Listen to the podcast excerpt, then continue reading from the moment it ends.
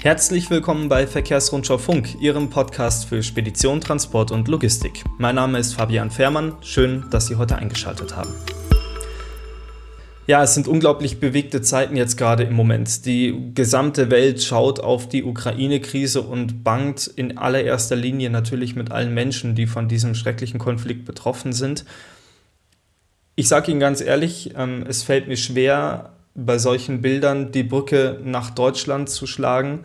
Ähm, und trotzdem wollen wir das in diesem Podcast versuchen, wenngleich unser Thema heute natürlich auch unter dem Einfluss dieses schrecklichen Konflikts in der Ukraine steht.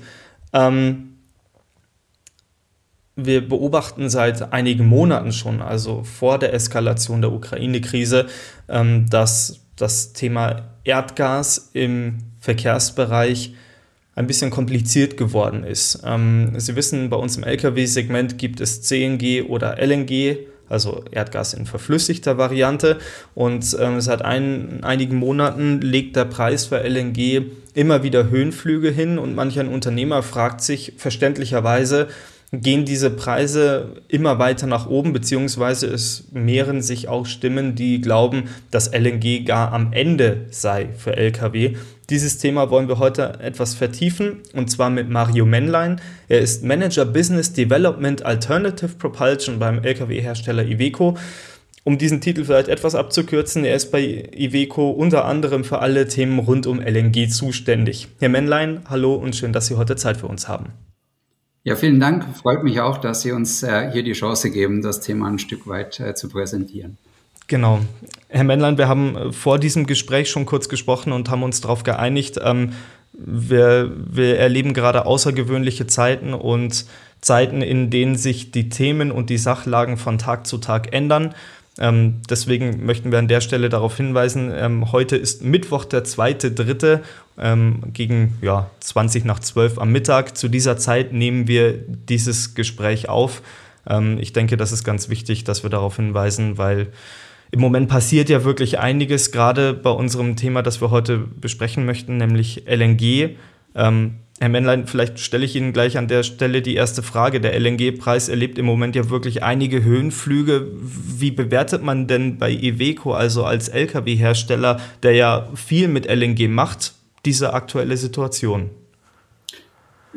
Faktisch, Sie sprechen es genau an, ähm, haben wir eine nie dagewesene Situation. Ja, und das betrifft nicht nur den LNG-Preis äh, oder irgendwelchen Dieselpreis, sondern ich glaube, das Big Picture, wie es im Neudeutschen heißt, ähm, ist im Moment ganz klar äh, durch die politische Lage und auch durch das menschliche Leid, das aktuell stattfindet, äh, gekennzeichnet. Äh, von daher, bezogen auf den LNG-Preis, ist es so, äh, dass wir unter normalen Bedingungen äh, davon ausgegangen wären, äh, dass sich das Niveau in den nächsten Monaten wieder deutlich äh, normalisieren wird. Äh, aktuell ist es aber so, dass man äh, ganz klar das geopolitisch und äh, politische Makro dazu ähm, dann auch sehen muss, beziehungsweise das zu diesen Preisen auch passen muss. Mhm. Wir leben bei den LNG-Preisen nicht zwingend ähm, nur von dem LNG-Preis allein, äh, äh, was den ja, was die Kostenkalkulation oder die Vollkostenrechnung für so ein Fahrzeug angeht, äh, sondern äh, wir leben natürlich auch von der preislichen Distanz zum Dieselpreis. Und auch den Dieselpreis, wenn man heutige Situation betrachtet, ähm, äh, können wir nicht mehr einschätzen auf die nächsten Tage oder Wochen.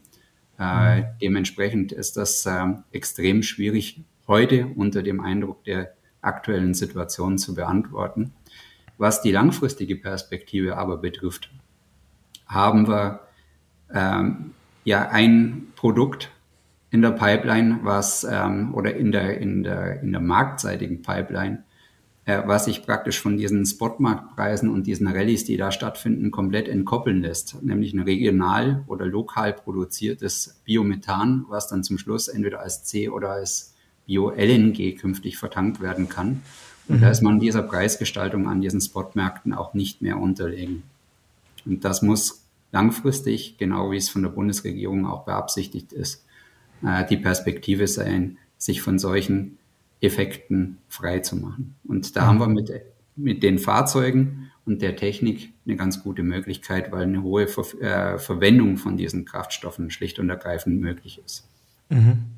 Ähm, Jetzt ist die Lage jetzt gerade, wie Sie es gesagt haben, sehr undurchsichtig, sehr ja, flexibel auch und natürlich dieser Russland-Ukraine-Konflikt, der schockierenderweise für uns alle ja in den letzten Tagen und Wochen mehr und mehr eskaliert ist und abgesehen von wirtschaftlichen ähm, Folgen ja auch einfach menschliche Dramen nach sich gezogen hat mit Toten, Verletzten etc. Das ist eine ganz schlimme Sache, die da drüben passiert und natürlich, wir merken diese wirtschaftlichen ähm, Aspekte, ähm, zum Beispiel an, an Sachen wie dem LNG-Preis. Ähm, wie, wie gehen Sie jetzt denn an Unternehmer ran, die jetzt sich überlegen, Mensch, ich baue jetzt dann mal neue Lkw? Sagen Sie bei Iveco trotzdem, langfristig wird sich die Lage hoffentlich wieder ein bisschen beruhigen? Ist es eine richtige Zeit, um auf LNG zu setzen im Moment?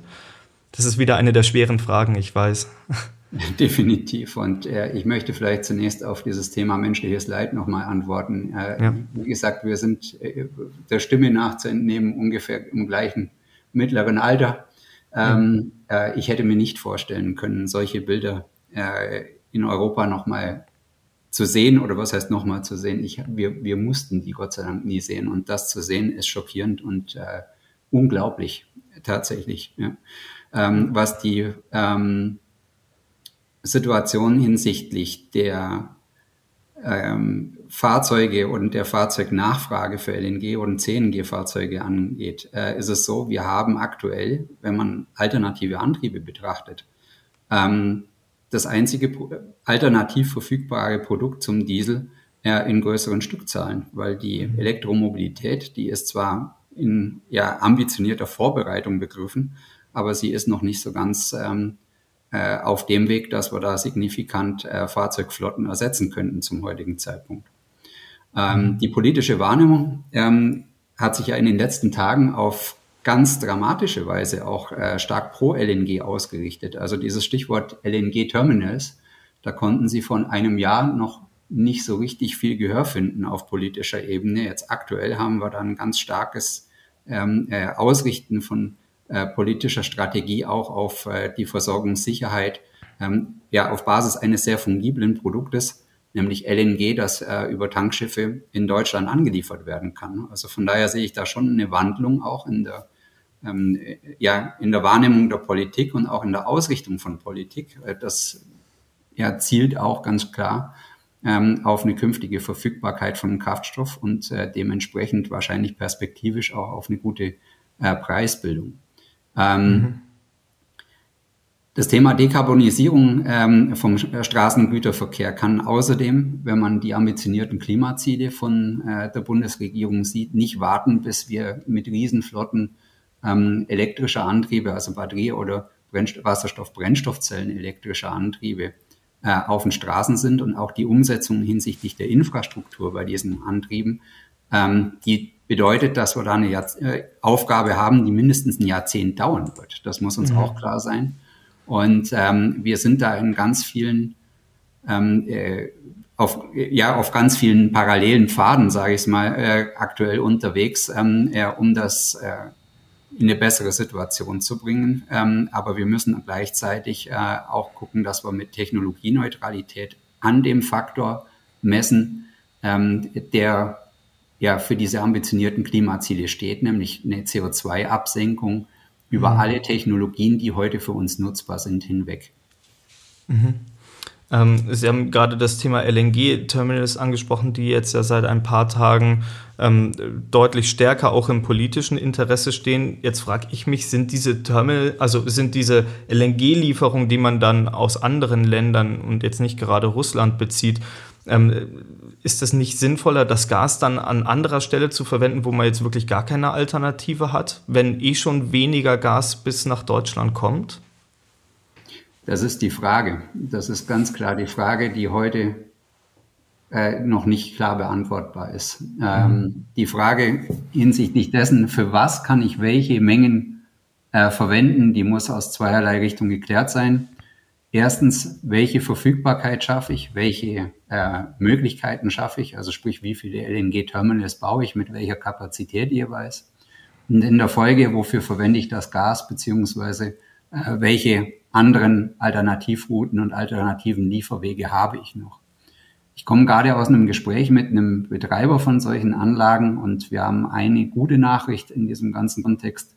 Ähm, die äh, Transportleistung von LNG über Straße und auch über Schiene äh, ist nicht der einschränkende Faktor. Also sprich, wir müssten mhm. uns nicht nur von deutschen LNG-Terminals bedienen, sondern könnten uns auch von anderen westeuropäischen LNG-Terminals grundsätzlich bedienen, weil die Transportabilität ähm, äh, von größeren Mengen gegeben ist. Also das ist nicht der limitierende Faktor, weder in dem äh, ähm, Aspekt, dass wir nicht äh, genug Kesselwagen oder, äh, oder, oder Containerlösungen äh, für den Transport von LNG hätten, noch, dass wir äh, dort irgendwelche äh, Lieferrouten-Einschränkungen hätten. Von daher haben wir da, mhm. glaube ich, wenn wir uns das positiv erarbeiten, eine sehr viel höhere Flexibilität und auch eine sehr hohe Verfügbarkeit. Aber wie das mhm. zum Schluss auch politisch gewollt eingeteilt wird, da gilt es jetzt genau daran zu arbeiten. Und äh, wenn man da ein klares äh, Bild hat, dann kann man diese Frage, die Sie stellen, äh, da sind ja, zwar einfach formuliert, aber mit einer hohen Komplexität ähm, im Hintergrund behaftet ist, ähm, klarer beantworten. Mhm. Ähm, ich höre trotzdem bei Ihnen raus, Herr Männlein, jetzt ist natürlich ähm, Iveco ein, ein äh, Unternehmen, das sehr viel auf gasbetriebene ähm, Antriebe setzt, also neben CNG auch auf LNG.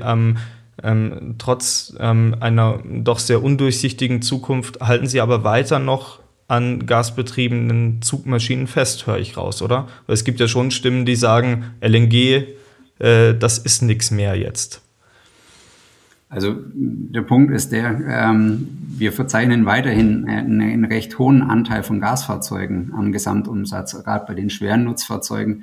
Ähm, das ist auch öffentlich nachvollziehbar. Denken Sie mal an die 1000 Fahrzeuge, die vor wenigen Wochen kommuniziert worden sind für Amazon. Ja. Mhm. Und ähm, von daher, wenn man ein Fahrzeugfuhrpark auf alternativ umstellt mit einer gewissen Perspektive und mit einem Konzept, was da ähm, einhergehend äh, damit äh, äh, parallel läuft, dann haben sie immer noch sehr, sehr gute Gründe äh, für äh, CNG und für LNG-Fahrzeuge. Wir haben Befrachter aus dem Lebensmittelbereich, die ganz klar sagen, auch unter dem Druck der aktuellen Gaspreissituation halten wir an unserem Konzept fest und sehen das Ganze perspektivisch. Wir haben im Moment Verunsicherung auf allen Ebenen. Ja, das ist äh, nicht nur im äh, Bereich der, der äh, Derivate ähm, äh, für aus dem Energiesektor, also irgendwie Kraftstoffe und äh, Rohöl und äh, äh, Gas, sondern wir haben es auch beispielsweise bei den äh, Rohstoffengpässen und Halbleitersituationen äh, mit unüblichen ähm, Aufgaben äh, zu tun, die schlicht und ergreifend ähm, nicht vorhersehbar waren. Also von daher, man kann nur mit einer richtigen Überzeugung das Richtige tun und ähm, äh, darauf äh, hinarbeiten, dass das Ganze entsprechend auch ordentlich umgesetzt werden kann. Die äh, Kunden haben immer wieder gefragt, beispielsweise hinsichtlich der Mautbefreiung, wie lange sie da noch äh, profitieren werden. Äh, ja. die aktuelle, der aktuelle Stand ist immer noch der, dass da auch ein ganz klares Commitment seitens der Politik gegeben wird, nämlich bis 20, Ende 2023 ein, eine Mautbefreiung für diese Fahrzeuge gänzlich zu haben und auch in der Folge eine Folgeregelung, die ähm, bedeutet, dass man äh, eine Mautbevorteilung für die LNG-Fahrzeuge äh, unterhalb der sogenannten Euro-Vignette bekommen wird, ist, äh, ja, zeichnet sich ab aktuell. Und ähm, das äh, LNG auch mit der Perspektive der Preisbildung ähm, auf regionaler oder nationaler Basis mit Bio-LNG, das kann ja in der Zeitlinie 20, Ende 2022, 2023 plus äh, schon wieder eine ganz andere sein. Mhm. Bevor wir gleich ähm, auf das Thema Bio-LNG zu sprechen kommen, Herr Männlein, ähm, das ist ja auch ein wichtiges Thema. Ähm, Stelle ich mir jetzt noch die Frage, es gab ja die, also die LNG-Preise, die sind ja nicht erst seit der schlimmen Eskalation des Russland-Ukraine-Konflikts in die Höhe geschossen. Es gab ja in den Monaten vorher ja auch schon große Peaks, ähm, die da zu verzeichnen waren. Ähm, wie haben Sie da die Nachfrage der Unternehmer nach LNG-Fahrzeugen wahrgenommen? Hat die auch vorher schon abgenommen oder ist das noch relativ konstant geblieben? Na, das ist so, wie ich es gerade ausgeführt habe, wo ein Konzept und wo eine, äh, wo eine Ausrichtung dahinter ist, da, ähm, ist das weniger der Fall.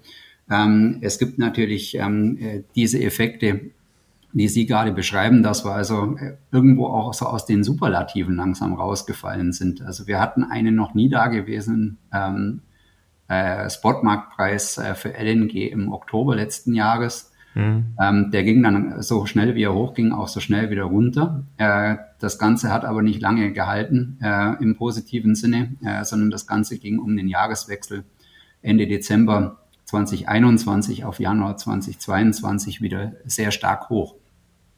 Und das hieß, oder die Erkenntnis war auch da, dass das im Endeffekt nicht ein einmaliger historischer Schock war, sondern dass sich das Ganze äh, ein Stück weit ähm, äh, wiederholt in kurzer Zeitlinie. Und das äh, hat dazu geführt, dass wir sehr, sehr viele Gespräche geführt haben. Also wir lassen unsere Kunden grundsätzlich nicht im Stich. Ja. Ähm, das heißt, man hat mit den Kunden hinsichtlich ähm, äh, der äh, Konditionen, die von unserem Haus an die ähm, äh, Kunden gegangen sind, gesprochen. Wir haben ganz viele Gespräche mit äh, LNG-Tankstellenanbietern über künftige Preismodelle, über Preismodelle, die nicht beispielsweise einer sogenannten Months-Ahead-Regelung unterliegen. Also sprich praktisch eine Preisbildung nur äh, der vorhergehenden vier Wochen als Basis haben, weil dann fallen sie natürlich wahnsinnig stark unter diesen äh, erhöhten Peak, der da ähm, äh, sich sehr schnell in, in sehr hohes Pricing sozusagen überträgt sondern dass man Preisbildungsmodelle findet, die beispielsweise über einen längeren Zeitraum entweder nach hinten äh, gehebelt, also gehatcht, oder nach vorne äh, beispielsweise mit sogenannten Futures ähm, äh, ja absehbar eingekauft werden kann. Es ist mhm. natürlich immer schwierig, eine gute preisliche Situation zu erreichen, wenn der Preis aktuell sehr, sehr teuer ist. Aber wie gesagt, auch diese Futures, die zeigen wieder in eine sehr viel normalere Richtung. Und ähm, wenn man sich dort äh, mit dem Gastankstellenbetreiber, bei dem man überwiegend tankt, ähm, äh, vereinbart, dass man dort beispielsweise über eine längere Laufzeit solche Verträge schließt, dann kann man das auch sehr gut hebeln. Ähm, mhm. Das äh, Thema Bio-LNG, wie ich schon sagte, ist nicht nur äh, Perspektive hinsichtlich Verfügbarkeit und CO2-Einsparung, sondern auch kommerzielle Perspektive, ja, weil man da einen konstanten Erzeugerpreis hat, äh, mit dem man arbeiten kann und wir sehen diesen Hebel aktuell auch schon beispielsweise im CNG-Bereich. Wir haben also klare Mitteilungen bekommen von äh, großen CNG-Tankstellenbetreiberketten. Ähm, die liegen im Moment zwischen 94 und 1 Euro pro Kilo CNG, was im Endeffekt durch den Bioblend sehr günstig gehebelt ist und ähm, mhm. vom Preis. Und wenn Sie aktuell auf die Tankstellentafeln bei Diesel schauen, dann wissen Sie, dass das deutlich günstiger ist. Wenn man auf die tagesaktuelle Situation, und das mag in ein paar Tagen vielleicht auch wieder ein Stück weit anders sein, sehen wir das Preisgap zwischen dem Diesel und dem LNG-Kilopreis im Moment gar nicht so groß. Ja, also sprich, wir haben im Moment außergewöhnliche Zeiten ähm, und das in irgendwelcher Form ähm, auf die nächsten Tage und Wochen vorherzusagen, ist schlicht ähm, nicht nur schwierig, sondern fast unmöglich. Was man aber mhm. perspektivisch auf eine ganz lange Zeitlinie sagen kann, ist, das Richtige zu tun, weniger Pönalen zu haben, beispielsweise CO2-Steuern nicht bezahlen zu müssen auf grüneren Kraftstoff, ähm, ist auf jeden Fall die richtige Wahl in einer so volatilen Situation. Mhm. Jetzt gerade, Sie haben es angesprochen, im Moment ähm, sind die tagesaktuellen Schwankungen natürlich sehr spürbar. Und ähm, es gibt Unternehmer, das haben, haben wir jetzt aus unserem Umfeld gehört, die im Moment überlegen, ihre LNG-LKW sogar auf dem Hof stehen lassen wollen müssen, weil der Gaspreis zu hoch ist. Was sagen Sie solchen Leuten? Das ist im Endeffekt genau der Punkt, den wir gerade besprochen haben. Das kommt darauf an, ähm, wie ist der Preisgap zwischen dem LNG-Fahrzeug und dem Dieselfahrzeug. Und ähm, auch der Mautvorteil, der hebelt in den ja in den OPEX, also in den betriebsbedingten Kosten dieses Fahrzeuges, ähm, auch nochmal ein Stück in einen gewissen Mehrpreis des LNG-Kilos versus dem äh, äh, Diesel, Liter Diesel entsprechend aus. Ähm, beim CNG-Fahrzeug haben wir die Diskussionen schlicht und ergreifend im Moment nicht. Aber wir haben LNG aus guten Gründen angefangen, weil eine schnelle Betankung, höhere Reichweiten etc. möglich sind mit diesem Kraftstoff. Und äh, deswegen halten wir auch ganz klar an der Strategie nicht nur CNG, sondern vor allem auch LNG fest. Mhm. Ist das ähm, eine Situation im Moment, die man in Deutschland als, als Chance auch begreifen kann, um Bio, CNG und LNG weiter auszubauen?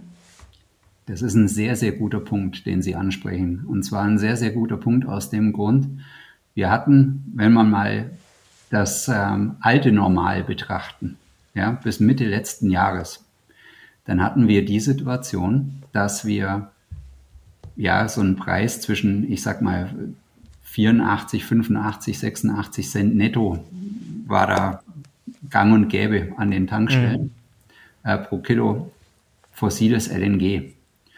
Und das, was wir aktuell erleben, ist genau wie Sie es gerade auch angedacht haben, äh, auch eine Chance, weil die Markteintrittsbarriere unter einem sehr günstigen und niedrigen fossilen LNG-Kilopreis wäre für ein etwas teureres Bio-LNG extrem schwierig gewesen.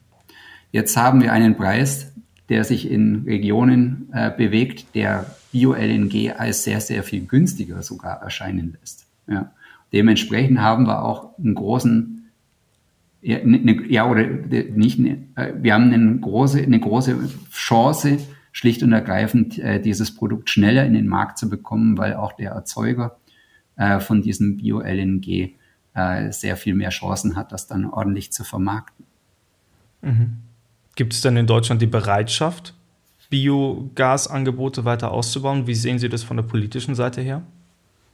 Die politische Seite, die muss an einigen Stellschrauben noch drehen, nicht was das CNG angeht.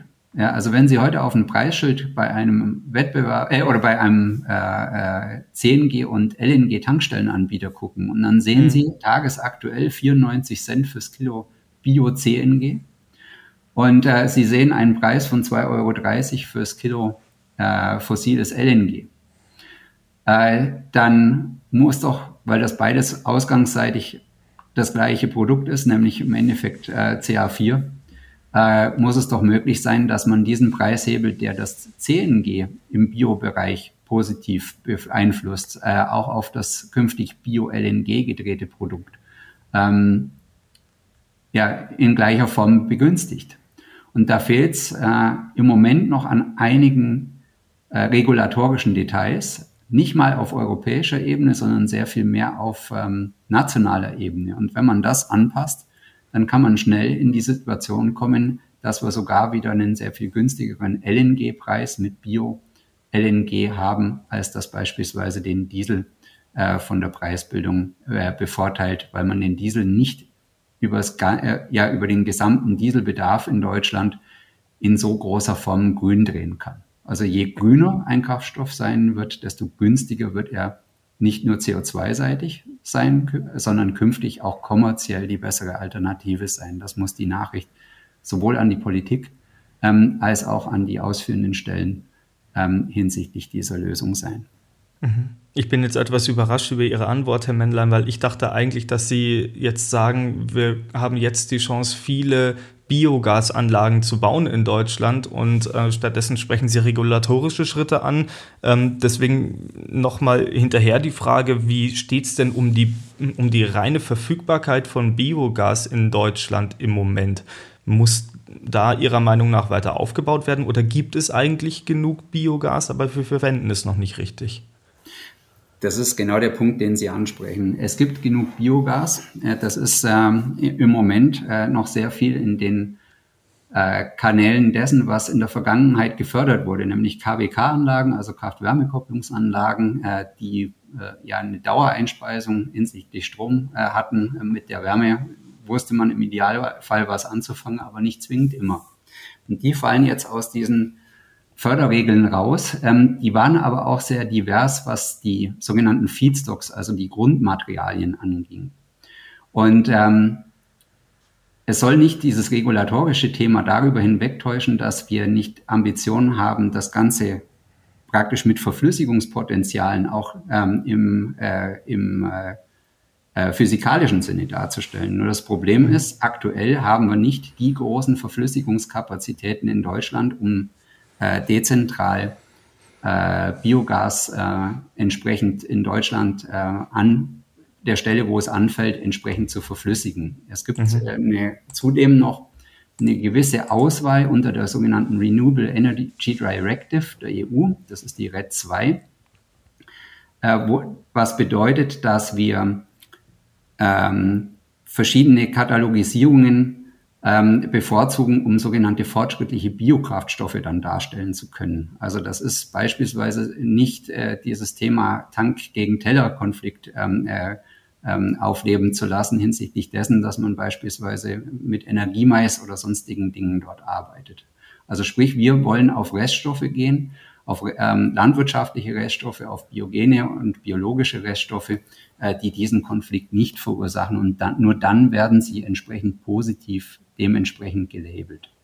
Dieses regulatorische Thema, was ich angesprochen habe, sieht wie folgt aus. Wenn Sie CNG, Bio-CNG, in einen sogenannten Massenbilanzkreis in Deutschland einspeisen, dann haben Sie einen zertifizierten Einspeisepunkt und einen zertifizierten Entnahmepunkt. Dieser zertifizierte Entnahmepunkt, der bedeutet, dass Sie massenbilanziell praktisch genau das an Menge aus dem Gasnetz herausnehmen innerhalb Deutschlands, was sie an anderer Stelle an Biomethan eingespeist haben. Das mhm. ist, ein, wie gesagt, ähnlich wie beim grünen Strom gerechnet. Ja? Mhm. Ähm, bei Bio-LNG wäre die Lösung ein Stückchen weiter gedacht. Und zwar haben wir zwar in Deutschland aktuell keine ähm, verfügbaren Kapazitäten ähm, hinsichtlich einer signifikant großen Verflüssigungsmenge. Aber wir haben die im benachbarten Ausland. Beispielsweise Seebrügge ist so ein Beispiel äh, in Belgien. Wenn man jetzt aus diesem Massenbilanzkreis, indem man das an einem zertifizierten Einspeisepunkt in Deutschland ins Gasnetz eingespeist hat, an anderer Stelle, der außerhalb des deutschen Massenbilanzkreises äh, ist, nämlich beispielsweise Seebrügge in Belgien und dieses Produkt dort verflüssigt und dann wieder nach Deutschland einführt, dann ist es nicht anrechenbar aus mhm. gesetzlicher Sicht. Und das macht, weil Physik keine nationalen Grenzen kennt äh, und Physik auch in Belgien genauso funktioniert wie in Deutschland, ähm, irgendwo keinen Sinn, das so zu sehen. Deswegen ist unsere Forderung, das regulatorisch so anzupassen, dass genau die Menge, die in den deutschen Massenbilanzkreis eingespeist wird, praktisch auch in Sachen Verflüssigung äh, in Belgien anerkannt werden kann. Und da geht es nicht darum, irgendwelche Dinge umzulabeln, ohne einen validen Hintergrund zu haben, sondern da geht es schlicht und ergreifend darum, äh, praktikabel zu arbeiten und heute schon sich Möglichkeiten zu erschließen, äh, auf die man sonst innerhalb Deutschlands noch lange warten müsste. Mhm. Das wäre dann aber höchstwahrscheinlich ein, eine EU-weite Regelung, die man da treffen müsste, oder? Die EU-weiten Regelungen, äh, die äh, existieren interessanterweise, nur die Implementierung in deutsches ähm, äh, Gesetz und Recht ist noch nicht erfolgt. Und genau deshalb werben wir stark dafür, dass mit ja, hohem Engagement seitens der Politik anzugehen und da Lösungen zu schaffen, die im Endeffekt uns allen dienen. Wir haben mhm. sehr potente Projekte auf dem Weg seitens Verbio, Orange Gas, Gascom, Shell, beispielsweise die Shell baut ähm, in Köln-Godorf eine Anlage, die weit über 2000 Fahrzeuge dauerhaft mit Bio-LNG versorgen kann. Also das sind 36,1 Terawattstunden, war in der Pressemitteilung vor wenigen Tagen, als die Grundsteinlegung erfolgte, äh, entsprechend drin gestanden. Mhm. Ja gut, Herr Männlein, jetzt haben wir, glaube ich, einen, ähm, einen äh, ganz großen Abriss über das äh, Thema LNG gemacht und ähm, ja auch die aktuelle Situation natürlich dann äh, berücksichtigt. Und ähm, mit diesem Punkt möchte ich eigentlich auch ganz gerne ähm, das Gespräch beenden, Herr Männlein, denn ähm, ich denke, da, da spreche ich auch Ihre Sprache, ähm, dass es in Tagen, wie wir sie jetzt gerade erleben, unglaublich schwierig ist, ähm, über wirtschaftliche Themen zu sprechen, wenn ein paar Länder weiter ähm, schlimme Sachen passieren, wenn menschliches Leid entsteht und ähm, ja, solche Kriege geführt werden, wie wir sie ähm, dort jetzt sehen müssen. Und ähm, das, das wäre mir an dieser Stelle noch wichtig, dass wir, dass wir das nicht verkennen, dass wir ähm, wissen, was dort passiert und ähm, dass wir das, glaube ich, beide hoffen, ähm, ganz abgesehen von LNG-Preisen und von CNG-Preisen und so weiter, dass einfach dieses menschliche Leid dort aufhört und wir, was dieses Thema angeht, ähm, irgendwann wieder in eine Normalität reinfinden. Ich glaube, dass das im Moment ja das Allerwichtigste ist. Da kann ich mich Ihren Worten definitiv nur anschließen. Hoffen wir das Beste. Äh, und ähm, natürlich äh, arbeiten wir engagiert auch an den kommerziellen Themen, äh, die natürlich ja. solchen, ähm, äh, solchen großen Themen, die Sie gerade angeschnitten haben, äh, ein Stück weit nachstehen, aber natürlich perspektivisch für unsere Kunden enorm wichtig sind. Ja, ich ja. darf nur sagen, ähm, die Ära des fossilen Diesels äh, währt auch nicht äh, ewig. Von daher arbeiten wir engagiert an äh, optimalen Lösungen, um ja, Straßengütertransport künftig grüner und ähm, äh, auch günstig äh, äh, zu halten. Und äh, wichtiger Punkt aus meiner Sicht ist da schlicht und ergreifend, dass man jetzt in dieser Situation die Ruhe bewahrt und äh, äh, hinsichtlich der Überzeugung, mit der man diese Fahrzeuge auch angeschafft hat, treu bleibt.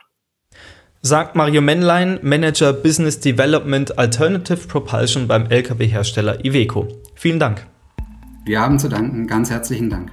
Und auch bei Ihnen möchte ich mich ganz herzlich bedanken, liebe Hörerinnen und Hörer. Das war die heutige Ausgabe von Verkehrsrundschau Funk. Bitte verzeihen Sie uns, dass wir etwas ausführender geworden sind. Über eine halbe Stunde machen wir ja normalerweise nicht. Das nächste Mal ähm, halten wir uns wieder kürzer. Hoffentlich. Ähm, ja, und damit eigentlich auch schon der letzte Hinweis von mir. Kommende Donnerstag hören Sie wieder die nächste Folge von Verkehrsrundschau Funk auf allen gängigen Portalen und ich hoffe, dass Sie auch dann wieder mit dabei sind. Danke fürs Einschalten, bleiben Sie gesund und bis nächsten Donnerstag.